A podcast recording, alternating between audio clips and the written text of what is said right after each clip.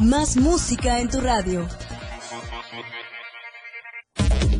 en la frontera sur mexicana se han estado registrando una serie de... La noticia se vive a cada instante, en cada momento. Municipios son Tuxtla Gutiérrez, que es de mayor número. Sucesos que marcan la historia de nuestros días desde el amanecer. Con lo más relevante de Chiapas, México y el mundo. Los responsables terribles. El más completo equipo de reporteros, corresponsales y profesionales que generan la noticia para usted. Noticias cercanas a la gente. Aquí en Chiapas ya estamos. Ciudadanía contra el abandono de animales. El 70% de los perros están en la misma situación. Es el reportaje de la semana. Motonetos pretenden intimidar a personal de Profepa y Semarnat al hacer operativo en zona de humedales en San Cristóbal. Volvió la Copa Chiapas.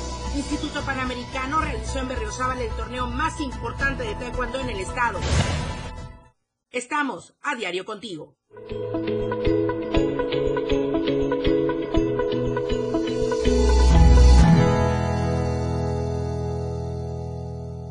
Muy buenos días, gracias por iniciar esta última semana del mes de julio con AM Diario, la mejor información generada durante el fin de semana. Soy Lucero Rodríguez Ovilla.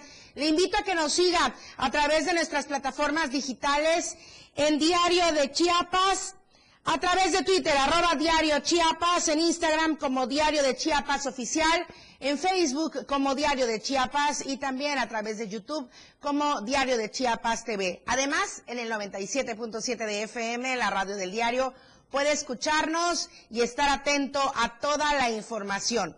Vamos a comenzar con las temperaturas. El clima en Diario TV Multimedia.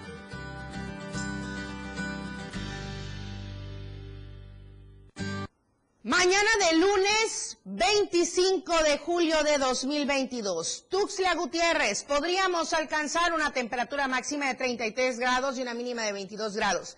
San Cristóbal de las Casas, 22 grados podría ser la temperatura máxima y 10 grados la mínima. Comitán, 27 grados podría alcanzar la temperatura máxima y 14 grados la mínima. En Tapachula, 33 grados podría ser la temperatura máxima y 22 grados la temperatura mínima. Atención porque las lluvias se esperan muy fuertes acompañadas de tormentas eléctricas, principalmente en las regiones Sierra, Istmo Costa y Soconusco. Para el resto de la entidad se prevén lluvias fuertes. Justamente ahondando un poco en toda esta zona del Soconusco, tendrán una semana de tormentas eléctricas y lluvias intensas, según información del Servicio Meteorológico Nacional. Las intensas condiciones climáticas adversas comenzaron desde ayer domingo con presencia de bancos nubosos que originaron lluvias moderadas en Tapachula y también en otros municipios de la frontera sur. Durante la madrugada, la intensa lluvia propició apagones en localidades como Cacahuatán y Tuxtla Chico, donde el suministro de energía eléctrica todavía presentaba algunas averías hasta el día de ayer. La madrugada del sábado también otro fuerte chubasco cayó sobre la región fronteriza con Guatemala, generando un descenso en las temperaturas, principalmente en zonas altas como Pavencú y Unión Juárez. Los sistemas municipales de protección civil en las 16 localidades que conforman esta región mantienen un monitoreo constante, sobre todo de ríos y arroyos para evitar incidentes si llegaran a desbordarse. Pero repito, está el monitoreo constante. Las autoridades han llamado a la ciudadanía para apagar y desconectar eh, prioritariamente los electrodomésticos, ya que como comenté, hay averías en el servicio de energía. Entonces, podría darse ahí también eh, pues alguna situación de accidentes, así es que hay que evitarlos. También exhortaron a evitar ingresar a la mar en cualquiera de estas situaciones, sobre todo mientras haya presencia de fuertes corrientes, que usualmente las aguas del litoral chiapaneco se vuelven peligrosas y fuertes. La mayor presencia de lluvias se registran durante la madrugada y tarde, ya que durante el día pues el sol todavía está un tanto intenso, así es que ahí están las recomendaciones para este inicio de semana allá en la región fronteriza de nuestro estado. La ciudadanía va respondiendo a esta situación que de verdad es de lamentarse, pero también ya de evitarse, de dejarse atrás el abandono de los animales domésticos. Sobre todo estamos hablando de los perritos que están en situación de abandono, el 70% de ellos. De este tema que hemos venido hablando desde la semana pasada y que hoy le presentamos el reportaje completo de la semana.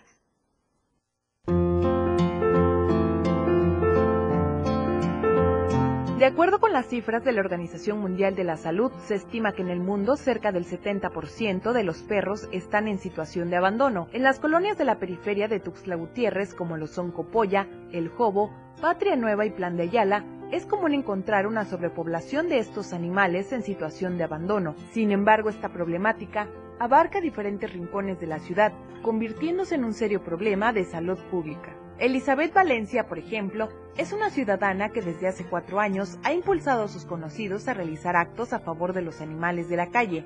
En su casa tiene siete de ellos, cuyos rescates ha costeado con recursos propios y algunas donaciones.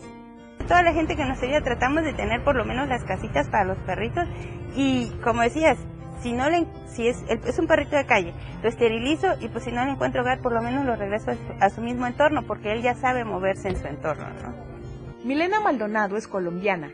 Hace algunos años que reside en la misma colonia, ubicada al norte poniente de Tuxtla Gutiérrez. Debido a su inquietud por ayudar a estos callejeritos, conoció a Elizabeth, con quien además de haber conformado una amistad, promueven la adopción y el cuidado de los perritos de la cuadra entre todos los vecinos. Todos podemos ayudar y todos debemos ayudar, porque en realidad esto es un deber que tenemos como ciudadanos. Esto no es porque a nosotros nos guste rescatar perros o no es porque nosotros este, queramos como que ampliar ese ego, no. Al contrario, cuando tomamos un perrito no sabemos ni cómo le vamos a hacer. Hay vecinas y vecinos que han aceptado hacerse cargo de un perrito comunitario como iniciativa para reducir el número de animales en la calle. En Tuxtla Gutiérrez no existe un refugio regulado por las autoridades para los animales rescatados. Sin embargo, tanto Elizabeth como Milena y algunos de sus vecinos han optado por este proyecto como deber ciudadano ante esta problemática que día a día aumenta en la ciudad y muchas veces pasa desapercibida. Muchos que tienen dueños pero son dueños irresponsables, muchos que han, han tenido dueño pero ya enfermos los sacan a la calle. Entonces, este, pues tratamos acá en conjunto con ya vecinos porque se han unido a nosotros ayudar a los perritos en situación de calle no solamente alimentándolos, principalmente lo que estamos haciendo es tratando de esterilizar el mayor número de perritos aquí en nuestro entorno. Todos en nuestra cuadra tenemos un firulais, ¿no? tenemos un solo vino, los perritos comunitarios. Podemos hacerlo, nos juntamos o buscamos, nos acercamos este, en campañas donde nos pueda salir a bajo costo y eso va a ayudar muchísimo a que pues disminuya esto de tantos perritos en situación de calle. Hasta cinco meses puede pasar un perro en casa antes de ser tirado a la calle, de acuerdo a la experiencia que tiene Elizabeth en el rescate de animales. Tal fue como el caso de Solecito, una perrita abandonada junto a dos cachorros más en las calles de la colonia Plan de Ayala, una de las zonas consideradas como foco rojo en cuanto al número de animales en situación de calle. Karen Vázquez y su familia le abrieron las puertas de su casa a esta perrita, la cual padece de hidrocefalia y necesita cuidados especiales. Fue tirada como basura en una bolsa pero rescatada como un trofeo y ahora es el sol que ilumina dicho hogar. A sus 11 meses ha demostrado ser una guerrera y el vivo ejemplo de la importancia de ayudar a los animales en situación de calle. Para Diario de Chiapas, Adriana Santos. Muchísimas gracias por su confianza en Diario de Chiapas para hacernos llegar sus denuncias ciudadanas. Voy a ir hacia Tapachula con la derechohabiencia del Instituto de Seguridad Social para los Trabajadores del Estado, me refiero al ISTE, denunciaron las malas condiciones en que se encuentra esta clínica en Tapachula. A través de redes sociales, pacientes evidenciaron que en varias áreas de la clínica Roberto Netel Flores, las filtraciones de agua se han convertido en el sitio pues especial y en pisos encharcados y muebles deteriorados por la humedad. Es lo que más destaca al llegar a este lugar.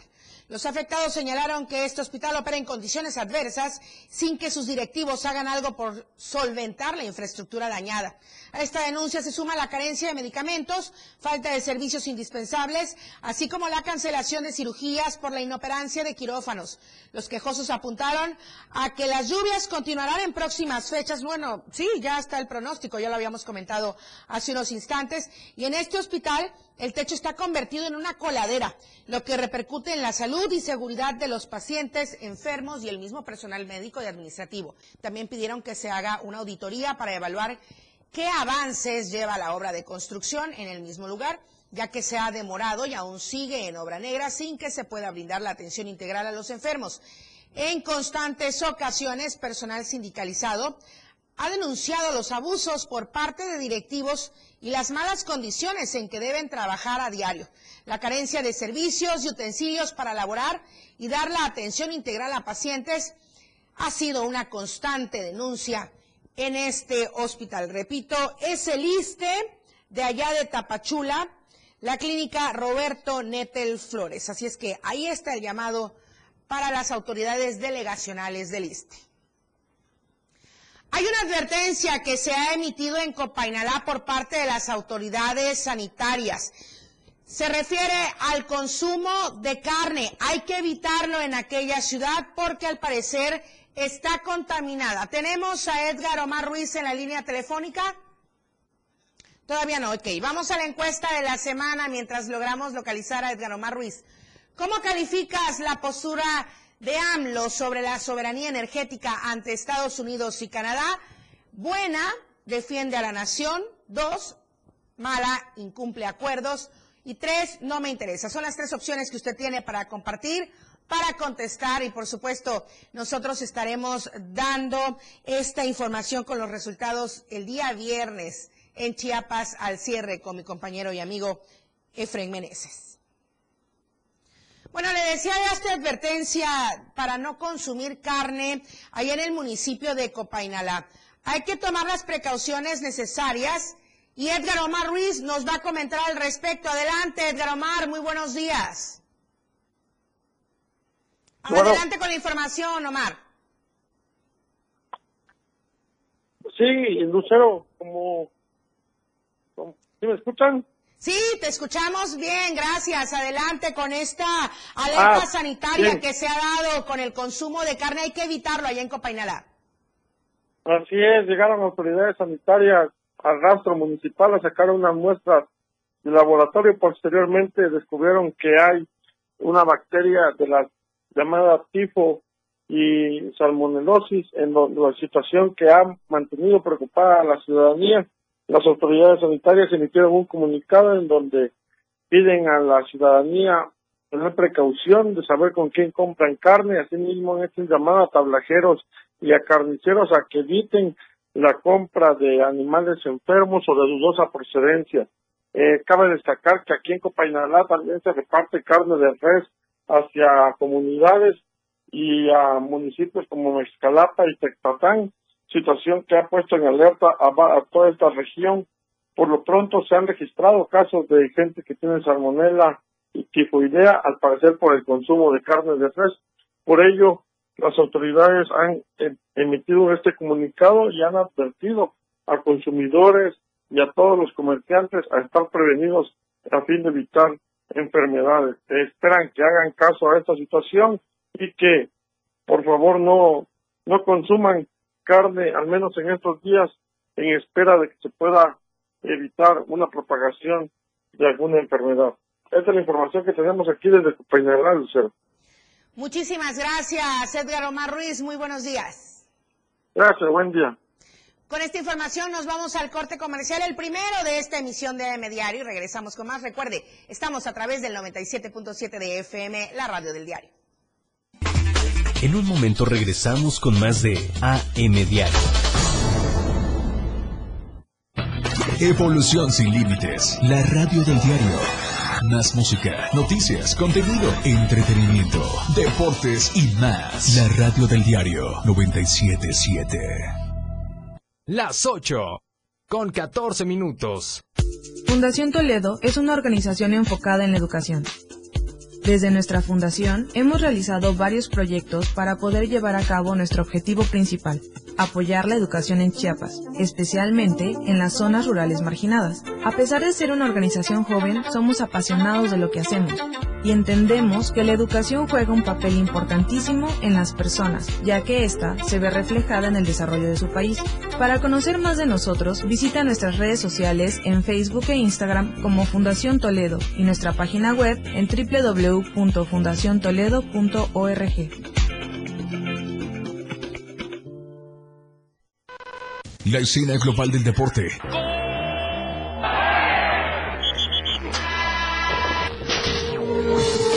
Se escucha mejor en radio y Jorge Mazariegos y Eduardo Solís lo saben en La Remontada. De lunes a viernes de 1 a 2 de la tarde por la radio del diario 977. Contigo en los deportes. La mejor manera de estar informado está en Chiapas a diario. Las horas hacen los días y los días hacen historia. Eric Ordóñez y Liliana Alonso le dan forma a la noticia en Chiapas a diario. A través de la radio del diario 97.7 de lunes a viernes de 2 a 3 de la tarde. Porque usted tiene el derecho de estar bien informado. Chiapas a diario. Por la radio del diario. Contigo. A todos lados. Por amor al arte. Todo lo relacionado al arte y la cultura de nuestro estado. Difusión de eventos, carteleras, conciertos, datos curiosos e invitados especiales. Por amor al arte. Domingos de 9 a 11 de la mañana por el 97.7. La radio del diario. Contigo a todos lados. Todo el mundo habla, porque hablar es fácil. El espacio en radio donde escucharás todos los temas actuales y de mayor tendencia en redes sociales. La neta. Luis Tobilla te habla con La neta en la neta. Todos los sábados de 3 a 4 de la tarde por la radio del diario 97.7. Contigo a todos lados. La neta. Continuamos con más de AM Diario.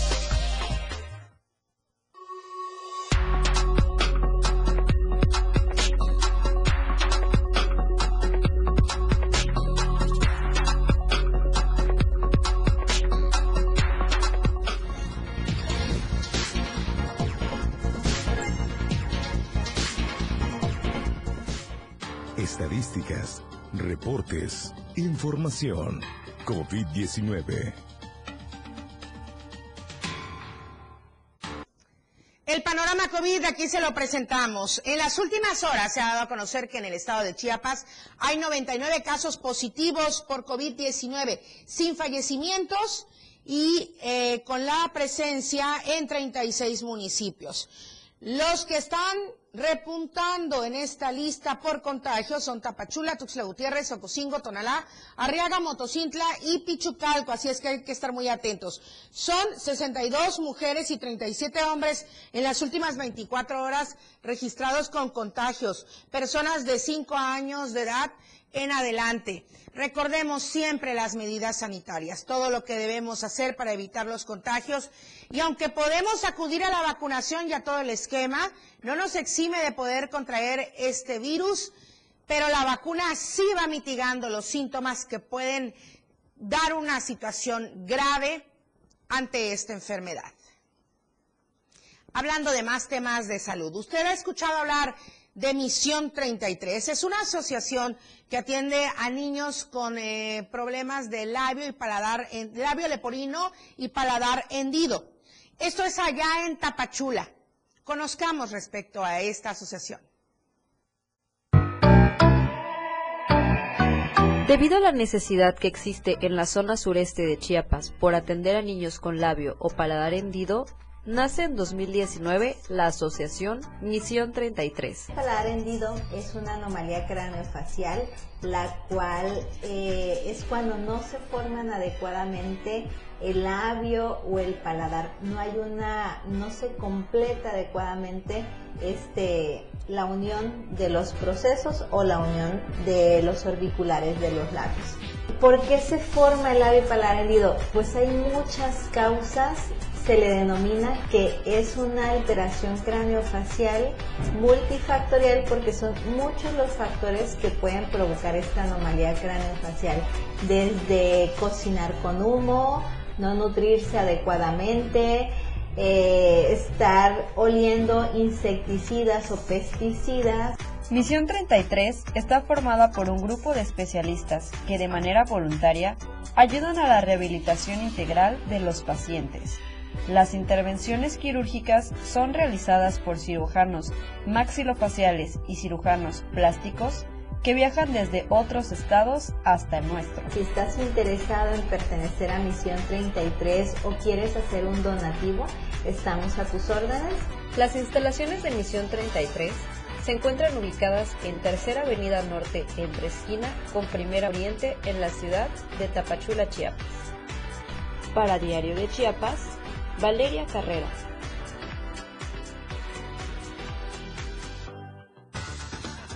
Lo que acontece minuto a minuto. La Roja, de Diario de Chiapas.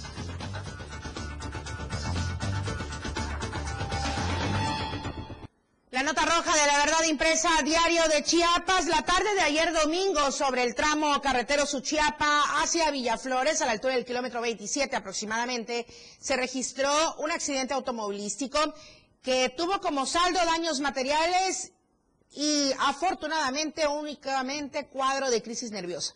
De acuerdo con datos obtenidos, la camioneta de color blanco marca Ford con placas de la Ciudad de México, propiedad de la empresa transportadora de valores Cometra, circulaba sobre la carretera Villaflores con rumbo hacia la capital del estado y al conductor pues se le hizo fácil que al tomar una curva excedió la velocidad, pero perdió el control del volante y esto obligó a salirse de la carretera y volcar. Se supo que los ocupantes de la unidad resultaron ilesos, por lo que pues estuvieron ahí maniobrando para restablecer el orden y obviamente pues llegaron las instancias correspondientes para realizar las indagatorias correspondientes. Otro fuerte choque, un conductor que no respetó el semáforo y provocó un accidente. Ayer domingo también sobre la primera Oriente Sur, esquina cuarta Sur Oriente del barrio Candelaria, allá en Ocosingo, justo frente a la tienda conocida como Abarrotes El Maguey. Testigos indicaron que el conductor del automóvil en su modalidad de taxi con número económico 057 con placas de circulación 4196 BHJ se pasó el alto que marcaba el semáforo impactándose brutalmente contra el taxi con número económico 0265 y llevaba a bordo a una pareja como pasajeros. Debido al accidente, pues resultaron lesionados, los trasladaron a la clínica del IMSS más cercana y realizaron las investigaciones correspondientes. Allá en Tonalá también, ayer domingo, una familia sufrió un accidente cuando transitaba a bordo de una motocicleta. Los hechos se dieron a eso de las 8 de la noche, las 20 horas, sobre el tramo Puerto Arista-Tonalá, a la altura del puente. Según información de los testigos, la motocicleta venía con dirección a Tonalá, al igual que la camioneta. Sin embargo, el automóvil no fue al retorno para incorporarse con dirección a Arriaga, dio el paso de la muerte pasando a arrollar a los motociclistas.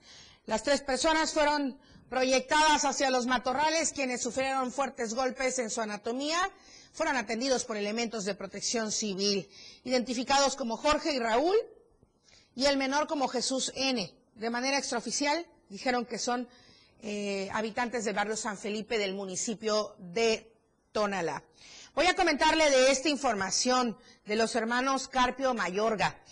Ambos expresidentes municipales de Amatán en un fuerte dispositivo de seguridad fueron trasladados al penal de El Amate y El Canelo, quienes fueron detenidos y vinculados a proceso por los homicidios ocurridos el 17 de enero del 2019.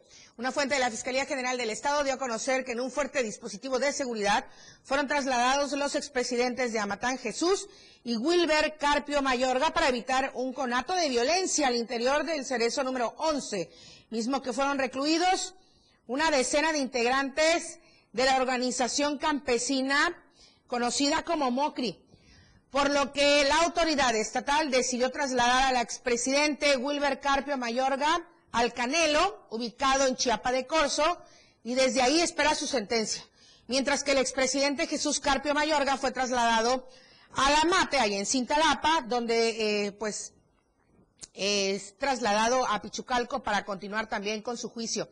Amigos muy cercanos al expresidente señalan que últimamente se ha encontrado delicado de salud y angustiado pues por la situación que se vive y otras voces políticas indican que los hermanos Carpio Mayorga, más allá de la Fiscalía que se integra con la carpeta de investigación por los delitos de homicidio en grado de tentativa y secuestro en agravio de cuatro personas de identidad reservada, entre ellos un menor de edad, y la hipótesis de homicidio de los líderes de la MOCRI, justamente, de esta organización, Noé Jiménez Pablo y José Santiago Gómez Álvarez. Se especula que se pudiera dar en esta situación. Así es que, por ello, el traslado de estos dos excedibles.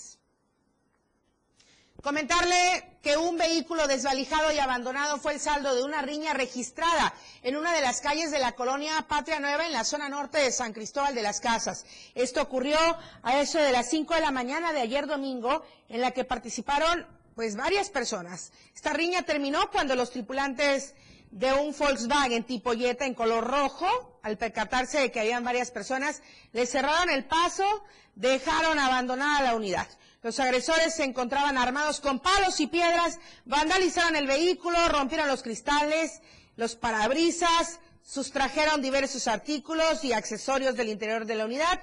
La policía municipal logró localizar al papá de Oscar N., conductor del vehículo siniestrado, quien fue a levantarlo y a desmentir que se haya tratado de un levantón como circuló en redes sociales. Está en la línea telefónica Janet Hernández porque también circuló esta denuncia realizada por personal de Profepa y Semarnat, donde señalan a presuntos motonetos de intimidación y probables y presuntas agresiones. Janet Hernández, buenos días.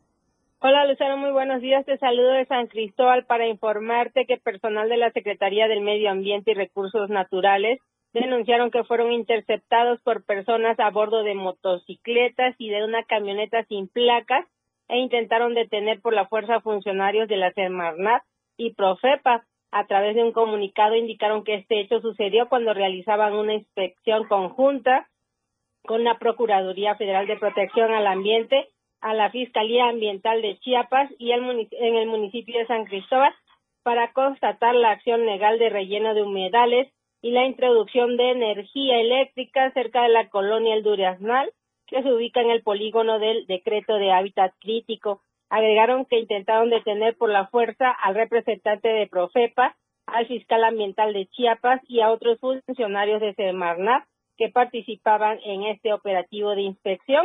Ante estos hechos, la Semarnat rechazó enérgicamente este tipo de actos violentos e hizo un llamado a que prevalezca el orden, sobre todo para garantizar la integridad de los funcionarios federales, estatales y municipales, así como de los habitantes que participan en el curso de guardianes y guardianas de los humedales que se llevó a cabo en ese lugar, Lucero. ¿Cuál es la situación hasta el momento, Janet? ¿Cómo persiste el contexto ahorita después de esta denuncia ya dada? Eh, pues también los ambientalistas, los de la zona sur, se manifestaron y reprobaron esta acción y pidieron también a las autoridades que ya pongan un fin a estos actos violentos, sobre todo cuando se trata de defender la zona de humedales. Estamos hablando de que se está trabajando en esta zona, como dices, que es eh, pues del ámbito federal y también con trabajadores de instituciones federales. Entonces, Ahí también habrá que ver qué tipo de delitos podrían configurarse y pues la denuncia eh, supongo no únicamente fue eh, de manera pública, también ha sido ya ante las instancias correspondientes tanto del orden estatal como federal de Procuración de Justicia. Así es, Lucero. Este, ya también ellos presentaron su este, denuncia formal contra estos hechos violentos que vivieron eh, estas, estos funcionarios de Semarnat, del ayuntamiento y de eh, Profepa. Gracias, Janet Hernández. Las carreteras, eh, las vías que van de Tuxtla hacia San Cristóbal y los municipios eh, aledaños allá en la zona altos, ¿están libres? ¿Todo tranquilo para iniciar la semana? Hasta este momento sí, todo libre, en calma y puedes circular con toda este, confianza, pero ya ves que en cualquier momento eh, bloquean, pero hasta ahorita está libre. Muchísimas gracias, Janet Hernández. Buen inicio de semana. Muy buenos días. Buenos días. Vamos al siguiente corte comercial. Estamos en AM Diario. Al regreso, más noticias, la radio del diario.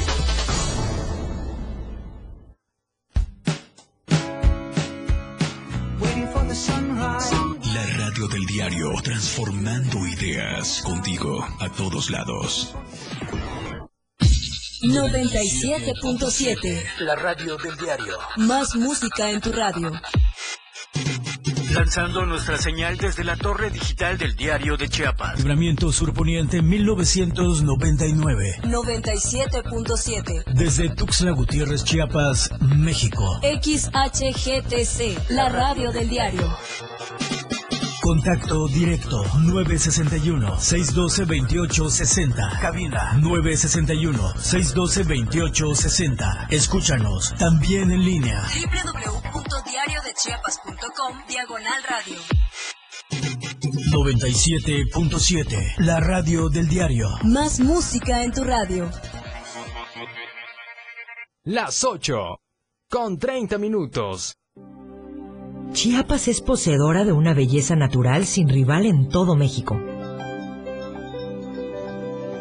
Una gran selva, un impresionante cañón, manglares y playas únicas, además de paradisiacas caídas de agua, visten a nuestro estado con el encanto único de la naturaleza. Chiapas es el estado más al sur de México, la última frontera de nuestro país. Aquí, en este rincón, que también fue el último territorio en añadirse a la República, se encuentra un paraíso de bellezas naturales listo para ser explorado. Ven y disfruta lo que Chiapas tiene para ti. 97.7, la radio del diario. Contigo a todos lados. Caminando con Los Ángeles, un programa donde encontrarás la conexión con Los Ángeles, donde se hablan temas de luz. No hay nada más hermoso que compartir los temas de luz de Los Ángeles y Arcángeles. Acompáñanos todos los martes y jueves de 10 a 11 de la mañana por la radio del diario 97.7, contigo a todos lados. Ahora el rock puedes sentirlo en radio. La radio del diario te presenta el mejor rock que marcó toda una historia a través de los años. Miguel Sengar tiene para ti la mejor selección musical del rock y la radio del diario te lo presenta de lunes a viernes de 8 a 9 de la noche. Rock Show. Con Miguel Sengar en la radio del diario 97.7 contigo en el rock a todos lados. 977 La radio del diario. Continuamos con más de AM Diario.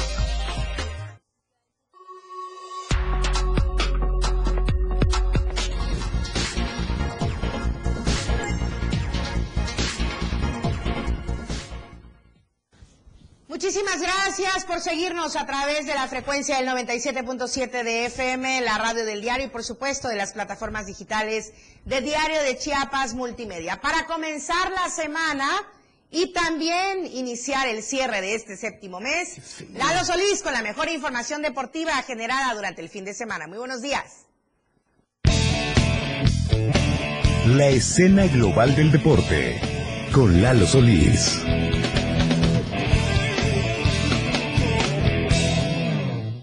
¿Qué tal? Muy buenos días, bienvenidos a la información deportiva en AM Diario y vamos a comenzar la sección platicándoles respecto a un torneo que está de vuelta en la actividad del taekwondo en nuestro estado y es que después de dos años de ausencia finalmente el fin de semana se realizó una edición más de la tradicional Copa Chiapas de Taekwondo, un evento que organiza Instituto Panamericano y que reunió a una gran cantidad de competidores en el auditorio municipal de Berriozábal. Curiosamente, un torneo que se había disputado en Tuxtla la mayor parte de sus ediciones, pero que sin embargo esta vez tuvo que trasladarse a otra sede para tratar de guardar ciertas cuestiones. Y pues bueno, mucha gente se dio cita en este evento en el que, insisto, eh, fueron más de medio centenar de participantes los que eh, se dieron cita y resultó ganador Panamericano Calzada, quien se llevó los honores después de varios días de competencia en los que se pudieron ver Pumsai. Ahí estamos viendo natación de lo que vamos a platicar en un momento, pero yo les ahí está pues ahora sí el taekwondo, bien, ¿eh? bien ahí, bien Charlie. Bueno, ahí está, bastante gente se dio cita, ahí están las imágenes del Auditorio Municipal de Berriozábal que recibió a todos los competidores, eh, dije medio centenar, ¿no? Eh, de competidores fueron casi medio millar los que se dieron cita para participar. Ahí vemos algunas acciones de las formas, también hubo combates y el gran ganador, el equipo que se llevó los honores de esta edición de la Copa Chiapas de Taekwondo fue Panamericano calzada. Así que felicidades a todos los participantes, felicidades a todos los ganadores. Y ahí está pues de vuelta eh, este tipo de eventos, las grandes competiciones de Taekwondo, para ver si pues ya eh, mejora un poquito el nivel en otros resultados, ¿no? Porque pues de verdad que nos está yendo bastante mal. Ahora sí vamos a platicar de natación y es que concluyó la actividad del Campeonato Nacional de Curso Largo que se realizó allá en Guadalajara, Jalisco, hasta donde se trasladó una buena cantidad de eh, participantes chiapanecos. Más de 45 nadadores representando a nuestro estado estuvieron en el Centro Acuático de Guadalajara y participaron en distintas eh, pruebas tratando de conseguir los mejores resultados. Y fue así como, por ejemplo, se cerró la participación del equipo chiapaneco en las últimas jornadas con tres medallas de oro y dos de bronce. En este evento se dieron cita más de 1.400 nadadores de toda la República Mexicana, quienes compitieron tratando de alcanzar los objetivos de eh, cada agrupación. En este caso, pues bueno, le tengo que contar que nadadores como Jimena Garay, eh, representante del Club de Delfín, cerró con dos oros, uno en 50 metros dorso y en la misma prueba, pero ahora con distancia de 200 metros. También sumó el oro, además de un bronce en el 200 combinado individual. No se imaginan lo demandante que es el 200 combinado individual y tener a una chiapaneca figurando en el podium, de verdad que es para aplaudir. En otras medallas que se dieron este fin de semana, José Octavio Pérez ganó el oro en 50 metros dorso eh, varonil, mientras que Rosa Cruz completó eh, la cosecha de medallas del cierre de participación con un bronce en los 100 metros mariposa. Allá está pues eh, este caso de Jimena Garay, que todavía no está en edad de nacionales con ADE, pero si ya domina el curso largo, ha ido a participar a Barbados, donde también ganó medallas en el CCCAN y trae un proceso importante. Díganme, ¿no hay necesidad de darle seguimiento para que pueda brindarnos más resultados en eventos como los que de verdad se presumen siempre como los nacionales y toda esta situación? Pues bueno, ahí está la nadadora y ahí está la posibilidad de comenzar a trabajar como realmente lo necesita. Vamos a cerrar la sección de deportes de este lunes eh, para iniciar bien la semana con la Liga MX y es que ni bien se terminó la jornada 4 ayer por la noche y mañana empieza la jornada 5, saturación de fútbol. Algunos de los resultados que va usted a ver en pantalla como ese triunfo del Toluca, dos goles por uno ante el Santos. Cerró la jornada del partido entre los Tuzos contra los Pumas. Yo esperaba que el factor Dani Alves eh, ya trajera un resultado positivo para los Pumas, pero desafortunadamente no pudieron meter ni un gol. Digo, tampoco Pachuca anotó. Pero bueno, empate sin goles, triste. Yo, gracias a este buen partido de fútbol, me dormí temprano ayer y pues bueno, ahí está esta situación. Tras cuatro fechas disputadas, Rayados toma el liderato general del torneo con nueve puntos. También eh, la jornada nos dejó un nuevo líder de goleo, como es el caso de Santi Jiménez, que llega a cinco goles. La mala noticia es que hay muchas probabilidades que este delantero mexicano se vaya a jugar al fútbol holandés eh, muy pronto. Así que bueno, les decía, hay doble jornada que arranca este martes. Hay compromisos importantes destacando a dos conjuntos que están peleándose pues el liderato del torneo, como es el caso de Rayados que se enfrenta a Puebla allá en Monterrey y pues las buenas noticias para algunos que ya ven cómo suelen acomodarse el calendario, pues es que el América y Santos programado para esta jornada finalmente se postergó y se va a jugar hasta el miércoles 14 de septiembre, cuando el América ya haya solventado pues toda esta serie de compromisos internacionales que ha estado sosteniendo en Estados Unidos y que desafortunadamente en la liga me parece le han perjudicado un poco porque este fin de semana volvió a caer. Así que bueno, ahí está pues el tema de la información deportiva. Yo lo quiero invitar a que a la una de la tarde nos acompañe hoy en la remontada. Hay una entrevista especial que seguramente le va a interesar mucho y se hará el repaso de todo lo acontecido pues en el ámbito deportivo durante este fin de semana. A través del 97.7 lo espero pues en punto de la una con la remontada Lucero. Ahí está la información deportiva. Que sea una grandiosa semana esta que estamos comenzando con el mejor ánimo hoy. Muchísimas gracias, por supuesto que les escuchamos y les vemos en punto de la una de la tarde. Ahora, ¿qué tema controversial traen en la remontada? No, pues es que nada tenemos más para entrevista. iniciar la semana, ¿verdad? Tenemos entrevista, entonces no podemos meterle mucha polémica hoy porque pues tenemos un entrevistado y no queremos que las visitas luego se anden dando cuenta de lo que hacemos en el programa. Ah, bueno, van agendando la controversia sí, entonces. No, digo, para no tener- causar mala impresión. Pues. Ah, por cierto, ¿a quién tienen hoy eh, en entrevista, Lalo, en la remontada? A Sinar Corso, Sinar Corso, sí. Ahí. boxeador que va a participar. Es especialista en artes marciales mixtas y Muy bien. tienen un evento importante que también vendrá a contarnos sobre ello. Muy bien, pues ahí estaremos atentos porque va a representar a Chiapas, a México, en esta pelea internacional. Muchísimas gracias, Ahí está, Lalo. Lucero, gracias Muy buenos días. Buenos días. Vamos a seguir con más información. Estábamos hablándole justamente de esta nota roja de la verdad impresa y eh, pues se han dado diversos asaltos y situaciones de inseguridad, sobre todo en los tramos carreteros de la zona altos. Y voy a hablar específicamente de este lapso de San Cristóbal hacia Ocosingo. A pesar de que existen más de 100 topes en la carretera San Cristóbal-Ocosingo, los pobladores instalaron otros sobre el tramo carretero, que además es federal, ¿eh? Ochuc Ocosingo, a la altura de la entrada del poblado El Muro, lugar, como les he dicho, como se les ha comentado también aquí en AM Diario, pues se han registrado robos y asaltos a automovilistas. Conductores externaron su malestar, ya que aseguraron que esto podría incrementar los asaltos hacia los automovilistas que transitan en esta vía federal. Agregaron que el incremento de topes presuntamente es para que los automovilistas bajen la velocidad y no pasen a atropellar a personas que transitan en esta vía, mientras que los automovilistas particulares y del transporte público condenaron una vez más estas acciones. Vaya que cada uno da sus motivos, pues es que sí, hay accidentes carreteros y por ello ponen los topes. También han, eh, pues, se han suscitado eh, atropellamientos a personas, en fin.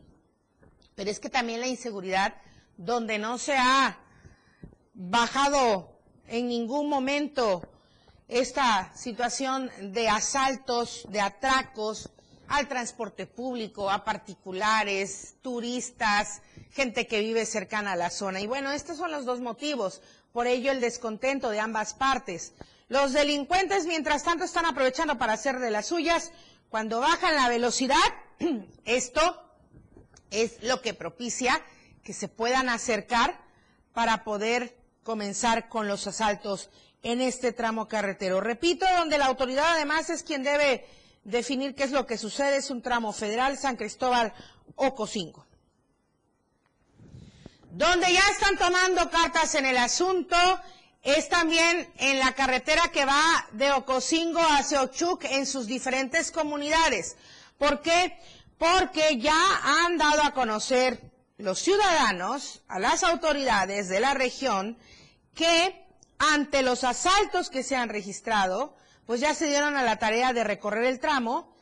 En el último asalto, y estamos viendo la imagen de una camioneta eh, golpeada, porque esto fue parte del último asalto del tramo Cuxulja hasta Tzajalá del municipio de Ocosingo, mencionando que no hubo ninguna denuncia al respecto. Sin embargo, de manera extraoficial, autoridades del municipio de Ochuc dieron a conocer que el intento de asalto fue en el tramo carretero Abasolo-Tzajalá, justamente en el crucero a Buenavista. Del municipio de Ochuc, donde un habitante se percató de unos vehículos sospechosos estacionados en el lugar, del cual descendieron unas personas con el rostro cubierto intentando impedir el paso del vehículo, pero afortunadamente no les fue posible y posteriormente se dieron a la fuga. Por eso es que el parabrisas se observa eh, todo estallado. Ante estos hechos, las autoridades desde Sajalá hasta Ocosingo se encuentran organizados para detener a cualquier persona o vehículo sospechoso para que los viajantes puedan estar seguros en el tránsito por estas localidades, a lo que ha tenido que llegar la ciudadanía en esta zona. La encuesta que circula durante esta semana y que se abre aquí en AM Diario. ¿Cómo calificas la postura de AMLO sobre la soberanía energética ante Estados Unidos y Canadá? Hay tres opciones de respuesta. Buena, defiende la nación. Mala, incumple acuerdos. O no me interesa. A nosotros sí nos interesa saber su opinión y por ello estará abierta esta pregunta para que usted comparta, conteste en redes sociales y Efraín Meneses dará los resultados el próximo viernes en Chiapas al cierre. Vamos al siguiente corte comercial, hay más información en AM Diario. Más de AM Radio, después del corte. Toda la fuerza de la radio está aquí en el 977.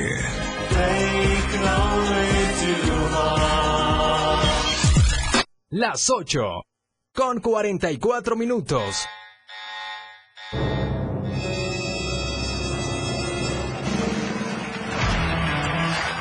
Los 60 minutos más prendidos e irreverentes en radio con el patrón. Él te lleva de la mano con temas actuales, música, invitados, lo más trendy en redes sociales y lo mejor.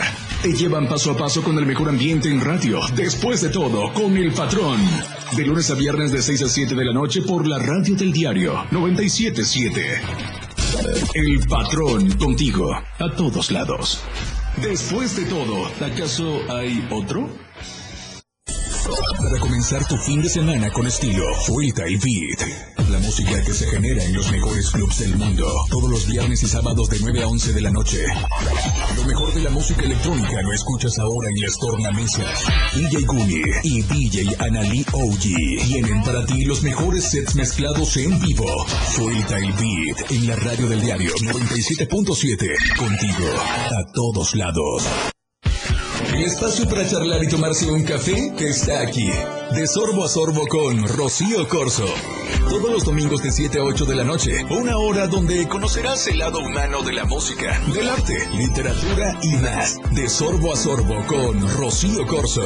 En la radio del diario. Contigo a todos lados. Aquí no se habla mal, se dice lo que es. Salud física y mental. Música, notas y movimiento. Sinergia, estática, ruido y silencio. Somos un todo que provoca cambios y nosotros queremos que nos acompañes para poder hacerlo juntos y en positivo. Y deshacernos de lo que nos estorba. Acompáñanos de lunes a viernes en Mandala. A partir de las 11 de la mañana a través del 97.7 de FM. La radio del diario 97.7 FM. Contigo a todos lados. Las noticias que impactan están en AM Diario.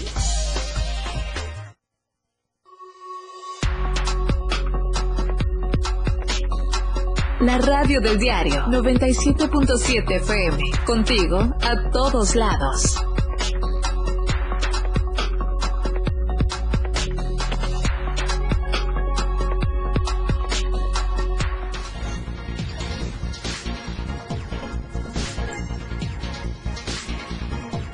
Seguimos con más información en AM Diario a través de las plataformas digitales de Diario de Chiapas Multimedia y también del 97.7 de FM, la radio del diario.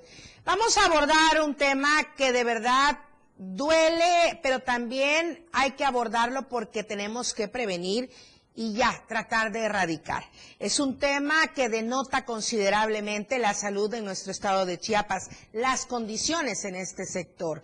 Y se trata de la muerte materna. Por lo menos se da un caso a la semana en nuestro estado de Chiapas y está asociado con la discriminación y el racismo. Vamos a ver esta información de Ainer González.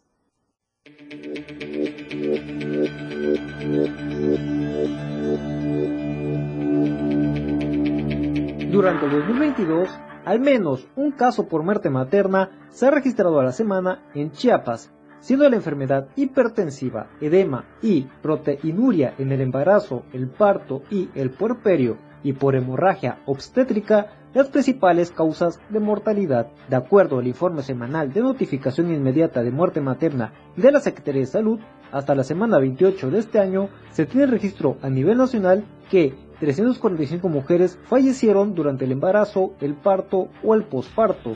La Secretaría de Salud precisa que las entidades con más defunciones maternas registradas en el año son el Estado de México con 43, Veracruz con 34, Jalisco con 27, Chihuahua con 28, Chiapas con 26 y Guerrero con 17. En el caso particular de Chiapas, la dependencia precisa que 20 difunciones fueron notificadas como razón de mortalidad materna, mientras que 6 casos se reportaron como difusiones tardías. Cecilia López Sánchez, diputada local por el sitio 20 Las Margaritas, consideró que la razón de mortalidad materna sigue siendo alta en la entidad, donde muchas defunciones se deben a una mala o nula atención médica, siendo las mujeres que pertenecen a comunidades o pueblos indígenas las más afectadas por persistir actos discriminatorios y racistas. Un diálogo de por medio, con un acuerdo de por medio, que no se sientan vulneradas, que no se sientan afectadas de sus derechos cuando llegan a los hospitales, porque ese es uno de los problemas. El rechazo de los hospitales a las mujeres embarazadas terminan en su comunidad en muerte materna. Entonces creo que tenemos que apostarle todos.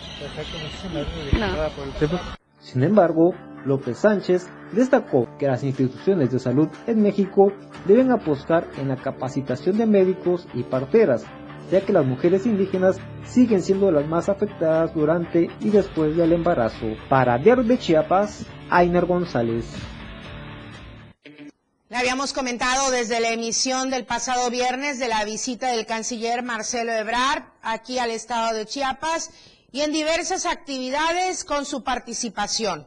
Una de estas, el encuentro interinstitucional Café de Exportación para Estados Unidos y Europa, que estuvo encabezando junto al gobernador Rutilio Escandón Cadenas, donde se refrendó el compromiso de seguir siendo importantes aliados de las y los cafeticultores de Chiapas a fin de posicionar y comercializar de mejor manera la producción de uno de los granos más representativos que enaltecen al país y al Estado a nivel mundial desde las instalaciones de la planta procesadora del Consorcio Social del Café Mexicano, el gobernador Rutilio Escandón aseguró que la entidad es reconocida por producir café de calidad, por lo que es de suma importancia, dijo, redoblar los esfuerzos para darle el valor agregado de forma justa, expandir su producción a más mercados nacionales e internacionales y potencializar la cadena productiva que permita generar mejores condiciones a quienes dependen de esta actividad. Bueno, también hubieron más, más actividades durante este viernes de importancia y que van sumando a los diferentes sectores de nuestro Chiapas. Justamente fundan Mujeres Mexicanas AC y con ello Chiapas se pinta de rosa mexicano esta asociación civil que preside Catalina Monreal, que no tiene fines de lucro y que busca fomentar la igualdad, la inclusión y el empoderamiento de las niñas, de las mujeres, de los jóvenes, desde las diferentes aristas.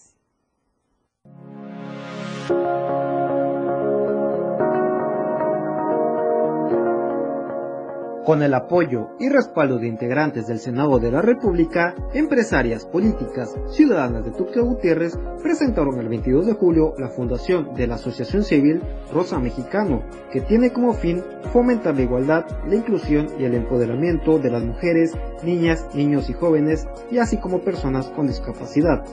Bajo la presencia de más de 500 mujeres, Sofía Espinosa Barca, ciudadana en Chiapas, manifestó que la integración de la asociación civil obedece al enorme esfuerzo de mujeres políticas, empresarias y quienes luchan por la igualdad de género. Tras su mensaje, comentó que la Fundación de Rosa Mexicano en el estado de Chiapas permite un espacio de reflexión para construir mejores espacios para las mujeres. De esta forma, remató que las mujeres no necesitan que las cuiden, sino que lo que exigen es que las respeten y las traten por igual. Por su parte, Catalina Monreal, presidenta nacional de la Asociación Civil Rosa Mexicano, apuntó que con este proyecto se pretende dotar de herramientas a las mexicanas que así lo deseen para mejorar su condición y calidad de vida, así como la percepción de ellas y el entorno en el que viven. En este evento, que contó con la participación especial del senador por Zacatecas, Ricardo Monreal Ávila, él resaltó que la única manera de que el país cumpla con una transformación es garantizar espacios para las mujeres, ya que la vida impacta con ellas. De esta forma, expuso que estos espacios nuevos son porque ellas quieren mejores condiciones para que ellas puedan construir desde una ciudad tranquila. Expresó de igual manera que la igualdad de género y el respeto a las mujeres beneficia a todo el país, ya que añadió que las mujeres no solo representan el 50% más de la población en México, sino que con ellas se construye de manera igualitaria. De la misma forma, el evento contó con la participación de Eduardo Ramírez Aguilar, senador por Chiapas, quien reafirmó su compromiso con las mujeres y niñas chiapanecas. Para Diario de Chiapas, Ainer González. Justamente durante esta visita de Ricardo Monreal, que también estuvimos adelantando con esta entrevista exclusiva que estuvo con eh, el programa de charla con Vero Rodríguez. Bueno, pues también estuvo en estas actividades con el senador Eduardo Ramírez en la primera Asamblea de Ciudadanos y Enlaces Legislativos realizado aquí en Tuxtla Gutiérrez. En México, el 43% de la gente sigue viviendo en situación de pobreza. En Chiapas, un estado que lo tiene todo, un clima privilegiado, un suelo fértil y recursos extraordinarios, el porcentaje de personas que viven en extrema pobreza es del 75%.